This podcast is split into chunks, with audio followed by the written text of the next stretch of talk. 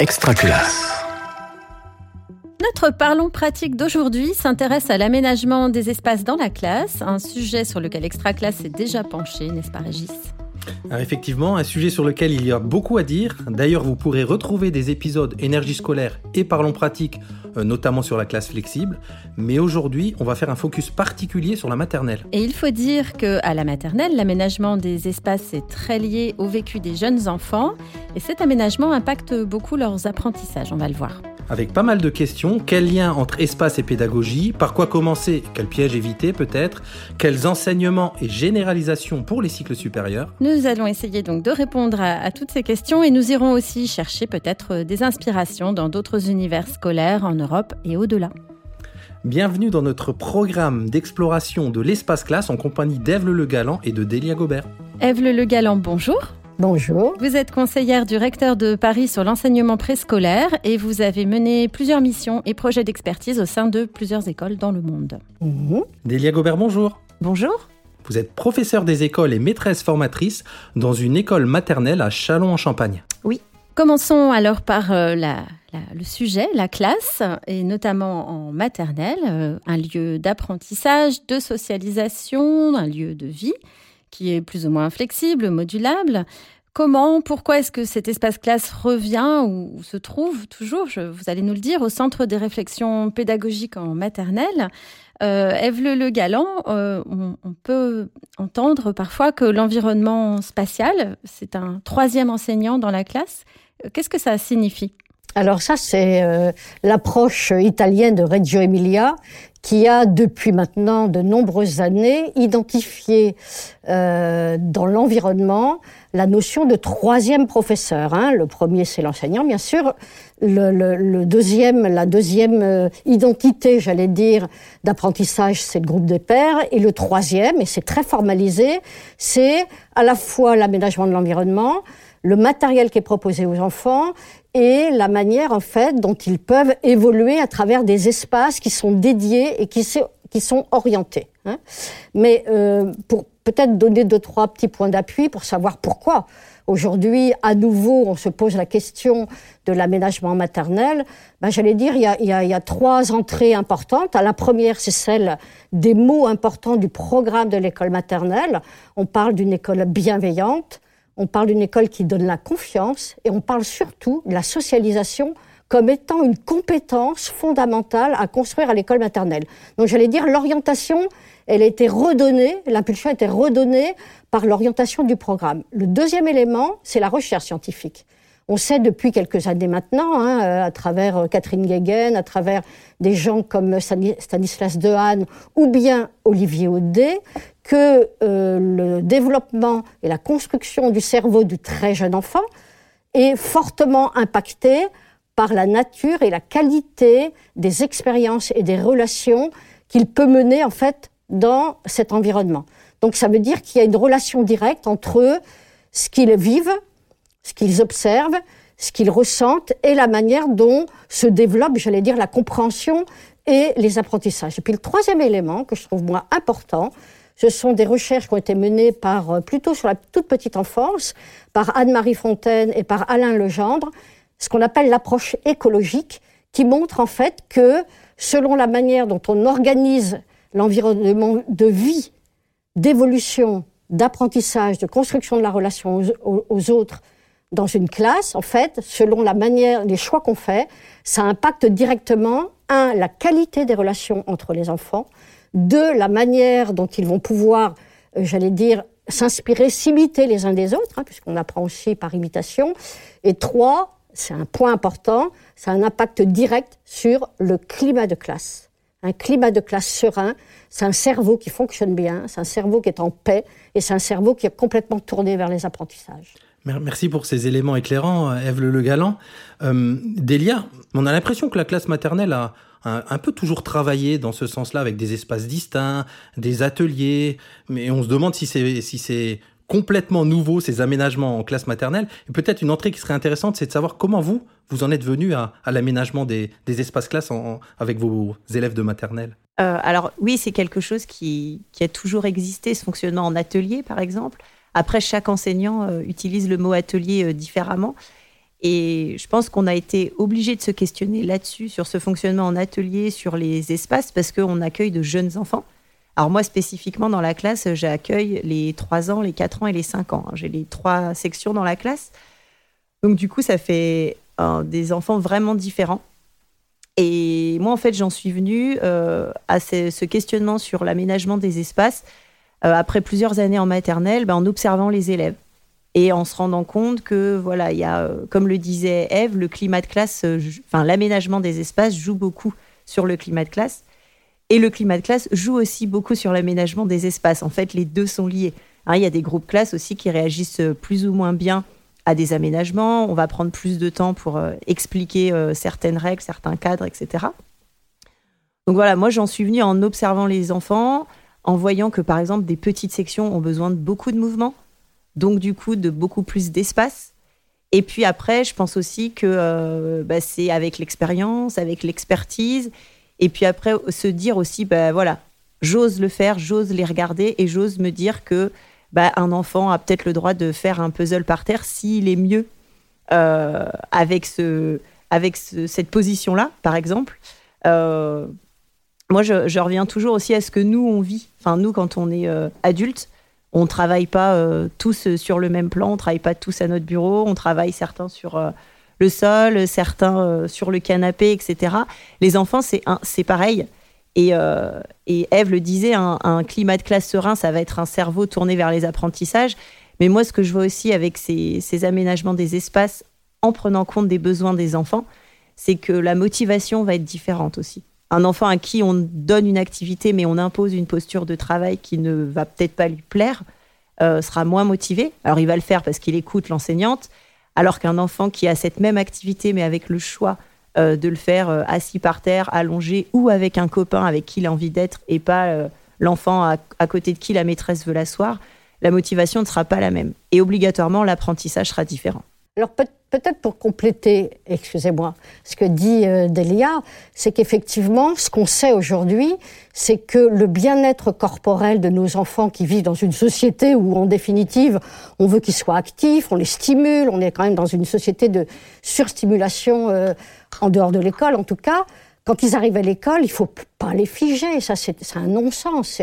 Il faut effectivement utiliser cette envie qu'ils ont de mobiliser en fait leur énergie euh, à la fois physique, mais aussi leur énergie de, de projection dans des activités pour qu'ils puissent en fait tirer le meilleur de la situation. Il faut leur donner les conditions nécessaires, quelle que soit la posture, dans laquelle ils se sentent bien. Alors, est-ce que vous pouvez nous donner, justement, Eve Le Galant, un peu les, grandes lignes de ce que serait cette, euh, cette pédagogie des espaces et de ce que ça apporte euh, concrètement euh, aux élèves? Alors, ce qui est évident, Delia le dira sûrement, c'est qu'à partir du moment où on commence à observer l'espace dans lequel on accueille des élèves et dans, les, dans lequel on conçoit des activités d'apprentissage, parce qu'on a toujours les deux liens à tenir à l'école maternelle, on est forcément obligé de modifier sa posture d'enseignants et, j'allais dire, un peu les pédagogies qu'on utilise.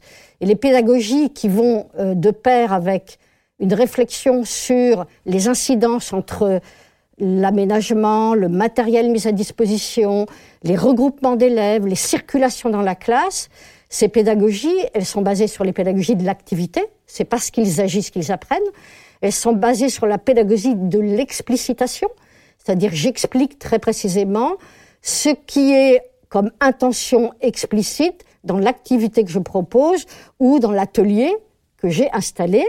Une pédagogie dite positive, c'est-à-dire qu'à chaque fois que les enfants essaient, même en se trompant, hein, même en ayant, euh, j'allais dire, à certains moments le sentiment de ne pas réussir, on les engage à aller plus loin, à recommencer, à refaire. Et puis une pédagogie aussi qui est liée à la valorisation. Euh, de, l'activité de l'enfant. Ça, c'est très important. Delia, une question pour vous. Euh, qui dit maternelle dit, dit ATSEM. Quelle est la place de l'ATSEM dans, vos pratiques autour de, l'aménagement? Est-ce qu'il y a une place particulière? Est-ce qu'il y a des, éléments qui changent? C'est vraiment une question qu'on peut se poser parce que c'est particulier pour le coup. Bah, comme le dit Eve, en fait, la pédagogie est vraiment liée à l'aménagement des espaces. Et du coup, il faut expliquer ça aussi autant aux élèves qu'à l'ATSEM. Alors, euh, moi, j'ai la chance de travailler depuis plusieurs années avec la même ATSEM. Donc, au fil des ans, elle connaît mon fonctionnement, je sais comment elle réagit, elle, elle a appris aussi à utiliser ces espaces différents. Et je pense que la, difficulté, je ne sais pas si c'est une difficulté, mais peut-être le frein un petit peu au début, que ce soit pour la TSEM, mais aussi pour les enfants, en fait, hein, c'est de, de comprendre à quoi sert chaque espace. Et ça, c'est vrai qu'on n'en a pas encore parlé de, cette pédagogie des espaces et qu'il faut aussi que chacun y mette du sens derrière. Donc nous, on explique là, bah voilà, la période se termine. Euh, voilà, on vient de passer une période, donc c'est quand même deux mois de l'année où on explique euh, où sont rangées les activités, mais pas juste pour une question matérielle, mais pédagogiquement euh, au niveau des apprentissages. Pourquoi je vais ranger cette activité-là? Pourquoi si je veux apprendre les nombres, je vais me tourner vers tel, tel espace, etc. Donc ça, c'est un travail qu'on doit faire avec les enfants, mais qu'il faut aussi expliquer à la TSEM, euh, bien sûr. Euh, c'est vrai que en début d'année, la TSEM, elle se situe plutôt dans deux, trois espaces parce qu'elle va gérer plutôt des activités, on va dire, de motricité, de manipulation pour les petits, qui sont peut-être plus simples à expliquer. Moi, je vais me tourner vers des activités avec des consignes plus conséquentes, plus pédagogiques euh, pour les grands. Mais voilà, après, c'est un travail d'équipe. En fin de compte, moi, c'est ce que je dis aux enfants. On est une grande famille et il y a, euh, voilà, c'est l'ATSEM, euh, l'enseignante, les deux enseignantes. Moi, je partage ma classe et les enfants. On fait tous partie de cette famille et du coup, on doit tous respecter et comprendre les espaces euh, ensemble. On va rentrer un, peu plus dans le, dans le, détail, hein, puis essayer de donner des, pistes pour mettre ça en, œuvre. Mais juste avant ça, Eve Le Galant, est-ce que euh, vous qui avez exploré euh, pas mal dans, dans le, monde d'autres écoles et donc d'autres approches, j'imagine, est-ce que vous pouvez nous, nous, en parler un petit peu, nous dire si ce qu'on dit là, c'est quelque chose qui est tout à fait répandu et admis ailleurs? Est-ce que c'est ça vient aussi euh, d'autres influences? Alors, euh, il est vrai que l'Europe du Nord est très en avance hein, par rapport à, cette question-là. Pourquoi? Parce que, en fait, le modèle éducatif et pédagogique euh, de l'Europe du Nord, c'est un modèle en fait où l'enfant est accompagné dans, dans son parcours, hein, dans son projet d'apprendre, où les adultes, les adultes mettent à sa disposition un certain nombre de moyens matériels. Or, nous, en France, je vais être un tout petit peu critique, on a quand même globalement, euh, euh, j'allais dire, un modèle de classe qui n'a pas changé depuis que moi j'étais enseignante il y a très très très longtemps. Jeune enseignante en école maternelle. à part euh, quand justement les enseignants en équipe se disent on a envie de bouger notre espace et on a envie, de faire en sorte que ils répondent en fait très précisément à des besoins et qu'ils soient un espace de convivialité et un espace de, d'apprentissage parce que tout ce qu'on propose a du sens pour les enfants. Globalement, quand même, en France, on ne fait pas beaucoup changer le modèle. Par contre, quand je suis allée aux USA, dans le réseau des écoles françaises, euh, notamment en Californie, je me suis rendu compte en fait qu'ils avaient intégré notamment le travail d'un d'un architecte spécialisé dans les aménagements, les conceptions d'espaces scolaires, qui s'appelle Prakash Nair, qui est, un, qui est un Indien de culture indienne, et qui avait, lui, euh, euh, introduit des paramètres très, très intéressants. Et c'est pas très compliqué à faire. Un, le paramètre est celui, en fait, de l'utilisation du mobilier pour concevoir des circulations, c'est-à-dire que le meuble, c'est pas simplement un meuble de rangement. Il va structurer l'espace d'évolution des enfants. Euh, l'utilisation des meubles bas plutôt que les meubles hauts, parce que les petits notamment, ils ont besoin d'avoir en fait un, point visuel, une espèce de, de rapport visuel à l'enseignant, aux adultes d'ailleurs, qui fonctionnent comme des vigies, hein, comme des phares. Hein. Et donc euh, voilà, euh, il renvoie en fait des messages dans le non verbal dont les enfants ont besoin. Le troisième élément qui, qui s'utilise beaucoup en Europe du Nord, c'est l'élément lumière que moi je trouve très intéressant, c'est-à-dire le fait qu'on fasse rentrer la lumière dans les classes et qu'on fasse rentrer aussi la nature. Donc, vous voyez, le dedans-dehors, c'est quelque chose qui est travaillé pour que les enfants aient l'impression que dans cet environnement, ils sont pas dans un espace artificiel coupé du monde. Ils sont dans un espace qui va un peu mimer l'espace social. Hein. C'est ce qu'on fait avec les coins de jeu en maternelle, nous. Hein. Le coin poupée, le coin voiture, le coin dinette, c'est des mini-mondes. Hein. Et là, on peut aller un petit peu plus loin dans la conception des espaces pour que le monde ne soit pas laissé à la porte de la classe. Voyez dans, ce que vous dites, Eve, on on arrive à se projeter, on voit des images et ça me permet de, faire une belle transition vers la deuxième partie de l'émission en précisant que vous retrouverez sur Archiclass la, la, captation de la classe de, de Delia en 360. Ça met, voilà, on, voit des choses un peu concrètes. Et pour aller de ce côté-là, du, concret, donc vers, des, pistes concrètes pour passer à l'acte, pour réaménager un petit peu ces espaces pédagogiques, on a essayé de faire remonter quelques questions, nous, pour, pour préparer cette, cette émission. Alors, on va pas forcément nommer ceux qui ont posé les questions, mais on a eu une question qui nous a paru particulièrement intéressante. Elle vient un petit peu gratter euh, ce vernis. Euh, on nous dit, bah voilà, dans les nouveaux aménagements sur les réseaux sociaux, on voit, on voit des ballons, on voit des tapis, on voit des élastiques sous les tables. Est-ce que c'est c'est quoi? À quoi ça sert? Est-ce que c'est une mode? Est-ce que c'est pour faire joli? Vous voyez l'idée derrière la question Peut-être. Euh, eh oui. Alors, Delia, Delia, elle est parfaitement, j'allais dire, au courant de, de la manière dont on peut choisir les assises en fonction des intentions pédagogiques qu'on a. C'est ça. En fait, je pense que c'est le mot qu'il faut retenir, c'est intention pédagogique. En fin de compte, euh, euh, les élastiques, les ballons, alors on en voit hein, euh, dans les classes. Je pense que comme tout ce qu'on utilise en fait dans nos classes, hein, qu'on utilise un livre, une tablette, un élastique, un ballon, il faut se demander toujours pourquoi. Et comme je disais en début d'émission, il y a des groupes, par exemple, qui ne réagissent pas du tout pareil. Donc moi, spécifiquement dans la classe, j'ai un ballon qui me sert plutôt à moi parce que des petites 3 ans ont du mal à s'asseoir sur le ballon. Il l'utilise plutôt en ce moment, il teste, hein. il l'utilise voilà, plutôt pour rouler dessus, etc. Euh, donc après, il y a aussi des limites à mettre, il y a des règles à respecter, etc. Et puis, c'est euh, les élastiques, par exemple, dans la, classe, on n'en a pas. Alors peut-être parce que euh, y a aussi d'autres éléments qui font qu'ils qui peuvent bouger en même temps. Et je pense que ces, ces, différents outils, que ce soit le ballon, les élastiques ou les assises, comme dit Eve, parce que dans la classe, on a des assises euh, qui ont été euh, réfléchies à partir des demandes des élèves, qui ont été euh, faites chez Nathan. Et du coup, on l'a fait en fonction de leurs demandes. Donc, eux, ils voulaient des assises qui peuvent être stables, mais à la fois qui peuvent être mobiles. Alors, soit pour les mêmes enfants, parce que des fois, ils ont envie d'être. donc, elles sont mobiles parce qu'ils peuvent se balancer d'avant en arrière. Alors, les mêmes enfants peuvent être euh, avec des envies stables ou mobiles en fonction du moment de la journée, en fonction de l'activité. Mais aussi bah, parce que dans la classe, on a différents enfants et du coup, chacun a un profil différent. Par exemple, dans la classe, moi, j'ai des enfants qui ne restent que sur les chaises.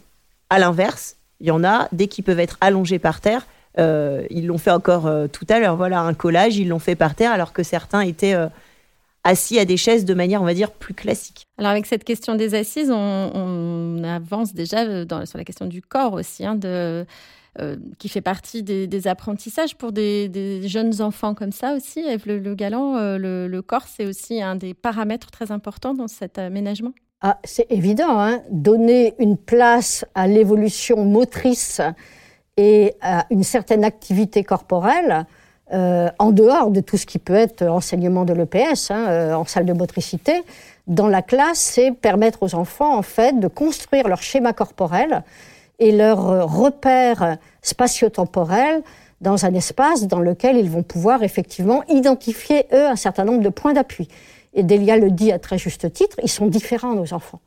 Ils sont différents parce qu'ils ils évoluent pas du tout dans les mêmes contextes hein, éducatifs. Hein. Par exemple, il y a des familles qui engagent les enfants à aller, euh, ben, je le vois hein, dans les squares quelquefois quand je regarde les enfants, à aller dans, dans, une activité physique, ils les engagent à aller vers les autres, etc. Il y a des familles, au contraire, qui en fait euh, posent des, sortes de limites à leurs enfants parce qu'elles ont un petit peu peur en fait que le corps déborde et qu'il aille trop loin, quoi.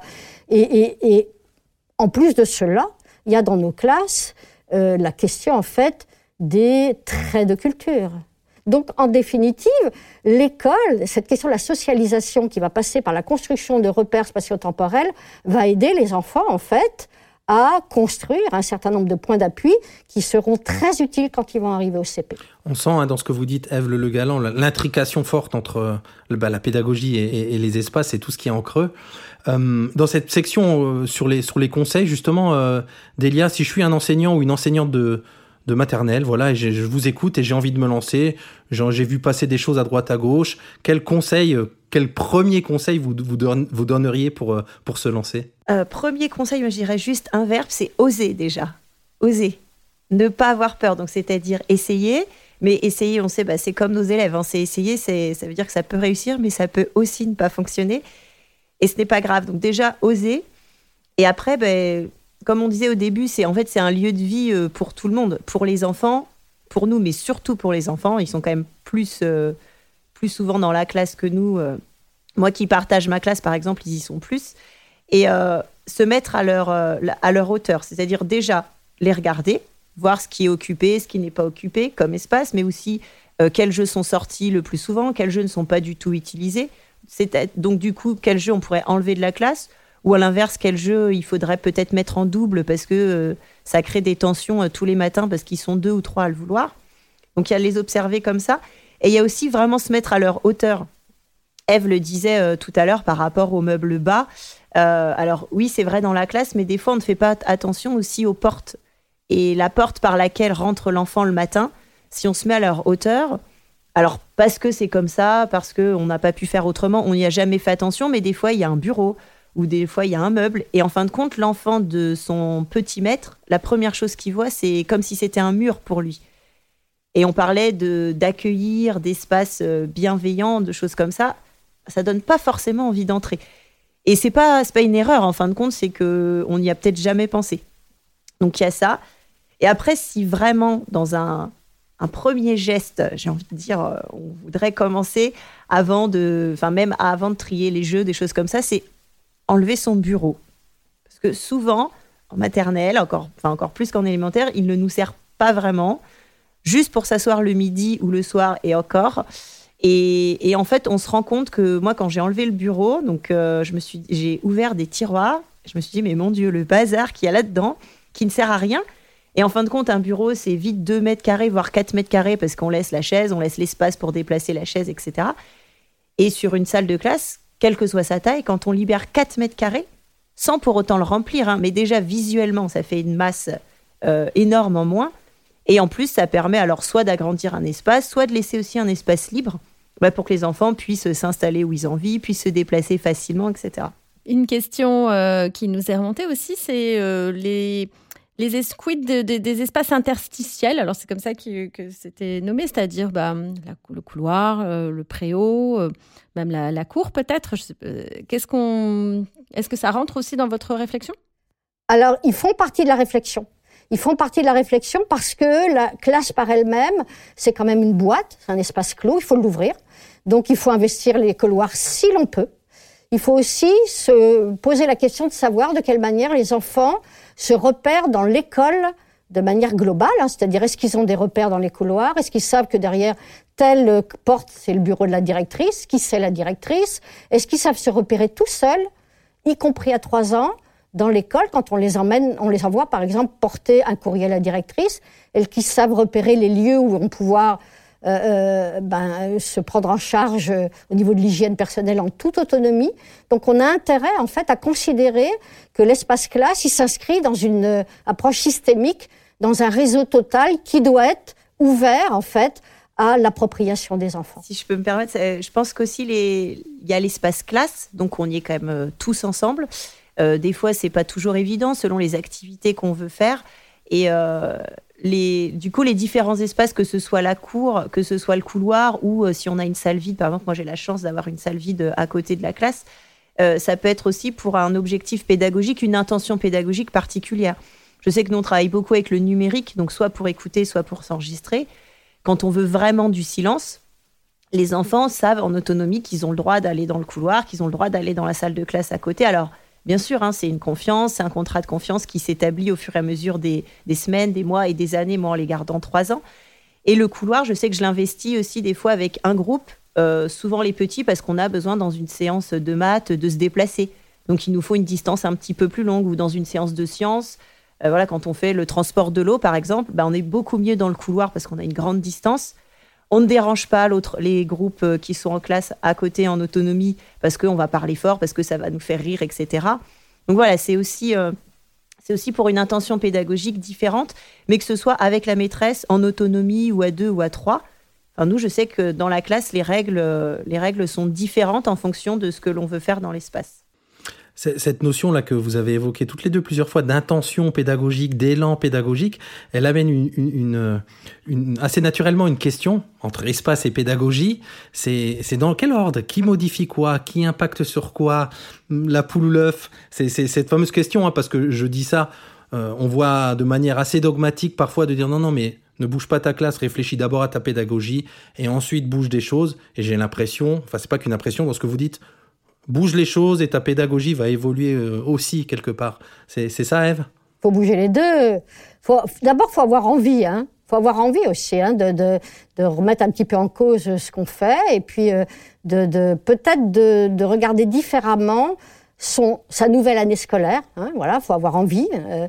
et puis, ben, à partir du moment où on bouge les, le mobilier, on bouge le matériel, on va toucher à l'espace, on va toucher à la gestion du temps aussi, à l'organisation dans le temps, à la, manière de, faire travailler les élèves, au, type de regroupement. Hein. Et puis on va toucher aussi, bien sûr, euh, au rôle qu'on a. Hein. C'est pas simplement la posture qu'on a par rapport aux enfants, c'est aussi ce qu'on a en fait comme visée pédagogique en utilisant tous les paramètres sur lesquels on a introduit de la mobilité. Voilà. Euh, on va maintenant un petit peu peut-être euh, soulever des, difficultés, puisque dans tout ce qu'on entend, euh, tout est extrêmement euh, attirant, donne envie, et il y a des enseignants qui, se lancent. Et pour autant, ça, ça fonctionne peut-être pas toujours comme, comme on, l'imagine ou comme on, le dit aujourd'hui. Donc, on aimerait bien avoir un peu un retour de votre part par rapport à ça. par exemple, il y a, euh, des, enseignants, par exemple, qui estiment que les enfants sont assez euh, sont plus autonomes, effectivement, sont, plus heureux, entre guillemets, dans, ce type de fonctionnement. Mais euh, ils ont l'impression qu'ils survolent peut-être un peu les activités, que assez vite ils abandonnent s'ils ont une difficulté, parce qu'ils ils vont partir sur un autre atelier ou dans un autre espace euh, qui, va être moins, euh, euh, peut-être qui va leur demander peut-être moins d'efforts. Donc, qu'est-ce que vous pouvez répondre à ce type de, questions? L'instauration des règles, hein, Delia? Ça veut dire qu'effectivement, à partir du moment où on, offre d'autres activités, d'autres manières de fonctionnement, d'autres manières de fonctionner, il va falloir quand même poser le cadre.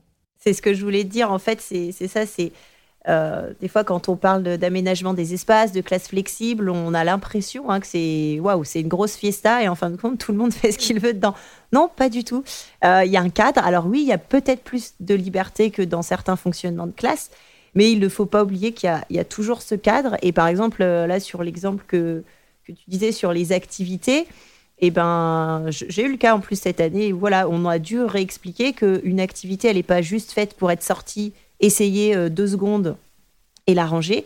Déjà, il y a une règle, c'est que si je n'y arrive pas, bah, déjà, je demande à alors soit un adulte, soit un, enfin un enfant, pardon, avant, avant de demander à un adulte de nous aider. Et peut-être que si je n'y arrive pas, c'est qu'elle n'était pas adaptée à mon niveau, à mes compétences du moment, parce que une activité normalement que je ne connais pas, je ne la sors pas. Ou je la sors avec un enfant plus expert qui va jouer avec moi ou qui va montrer. Donc voilà, ça va être des choses comme ça. Après, euh, comme dans tout fonctionnement, en fin de compte, il y a des règles peut-être que celles-là, elles sont, elles sont pas plus lâches, mais le cadre est plus grand, avec plus de liberté dedans. Pardon, vous voulez dire quelque chose, Eve Non, je, dis, ce fonctionnement par essai-erreur qu'on permet aux enfants, il faut aussi se l'autoriser pour soi-même. Hein. C'est-à-dire qu'il y a des années, moi j'ai des équipes d'enseignants qui m'ont dit, euh, bah, cette année on a toutes décidé en fait de modifier notre espace de regroupement par exemple. Et je les vois à la fin de l'année, je les revois à la fin de l'année, elles me disent, en définitive, oui, on a gardé cette idée de regroupement central, mais par contre, on a modifié l'organisation de nos coins et espaces de jeu parce qu'on a vu que ça fonctionnait pas. Il y a un autre élément de, tension dans le bon sens du, terme qui, revient parfois dans les interrogations, c'est on va vers une sorte d'individualisation des, des, apprentissages.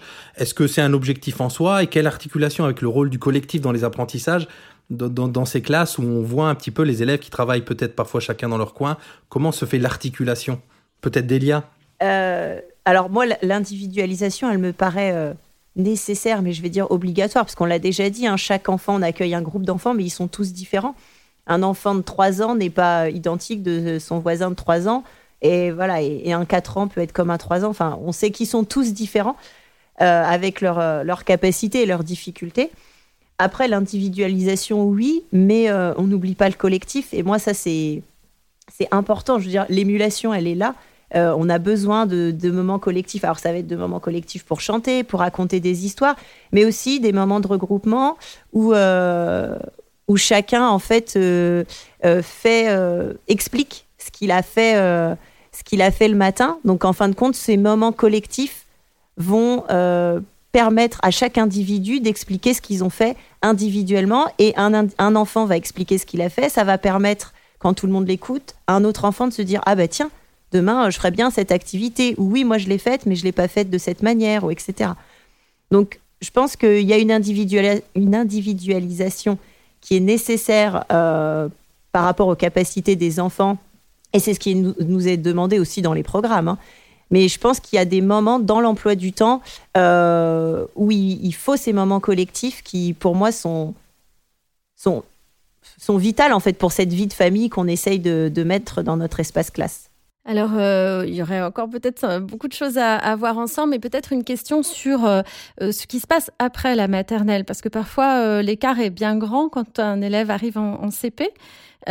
Euh, comment est-ce que euh, on, peut gérer cette, cette liaison en fait? Et, est-ce que c'est le, CP qu'il faut modifier? Est-ce que voilà comment vous, pensez qu'il faudrait euh, faire pour que les élèves aient un, parcours qui soit peut-être moins heurté en arrivant dans le cycle 2 alors, j'allais dire qu'il faut faire confiance en fait aux, rencontres et aux échanges d'expériences entre enseignants. Moi, je l'ai vu hein, sur le terrain. Hein.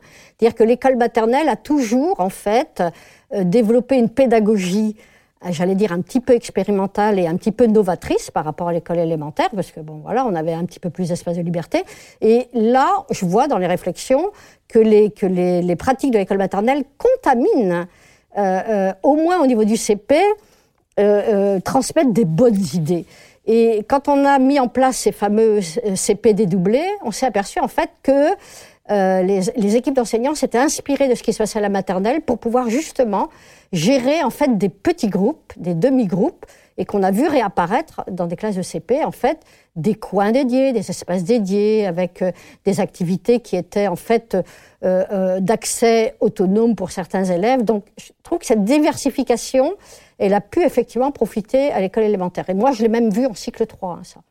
Sur des classes de cycle 3, j'ai vu des choses très intéressantes sur le, choix des assises et la place du corps des enfants dans l'espace, avec des projets coopératifs et ce qu'on appelle des travaux collaboratifs. Ça, c'était super intéressant. On peut, on peut renvoyer, on le disait en introduction, vers, vers l'épisode de Parlons pratique qui est dédié aux, classes flexibles, qui amène quelques éléments autour de ce que vous dites, euh, de ce que vous dites, Eve.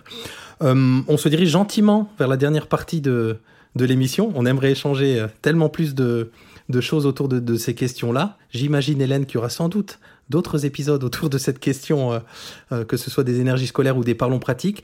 Mais on a pour tradition de terminer l'émission en vous demandant à, en demandant à nos invités, et donc à, à toutes les deux, une inspiration autour de, de, cette thématique Alors, on va commencer peut-être par, par Delia. oui, alors moi, l'inspiration, on va dire que c'est plutôt visuel.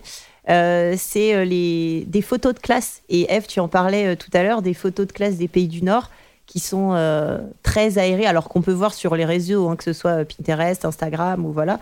Je pas de lien particulier, mais en fait, il y a, ce, ces photos, voilà, d'espace aérés et en fin de compte d'un espace où on se dit j'ai envie de rentrer. Et si déjà j'ai envie de venir, je vais avoir envie d'apprendre. Et ces espaces très épurés et je sais pas si c'est à l'inverse, mais qui sont différentes. Ce sont ces écoles, euh, ces classes américaines qui sont alors très colorées, hein, avec du fluo, des couleurs, etc., mais qui ont un fonctionnement euh, en espace où l'élève a, une place vraiment différente euh, de, notre, de notre fonctionnement.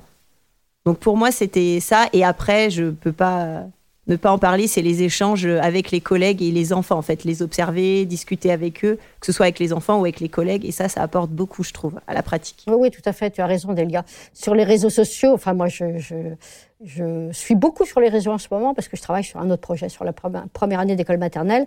Et il y a plein de, plein de très bonnes euh, démarches, très bonnes pratiques, en fait, qui sont qui s'échangent entre les enseignants.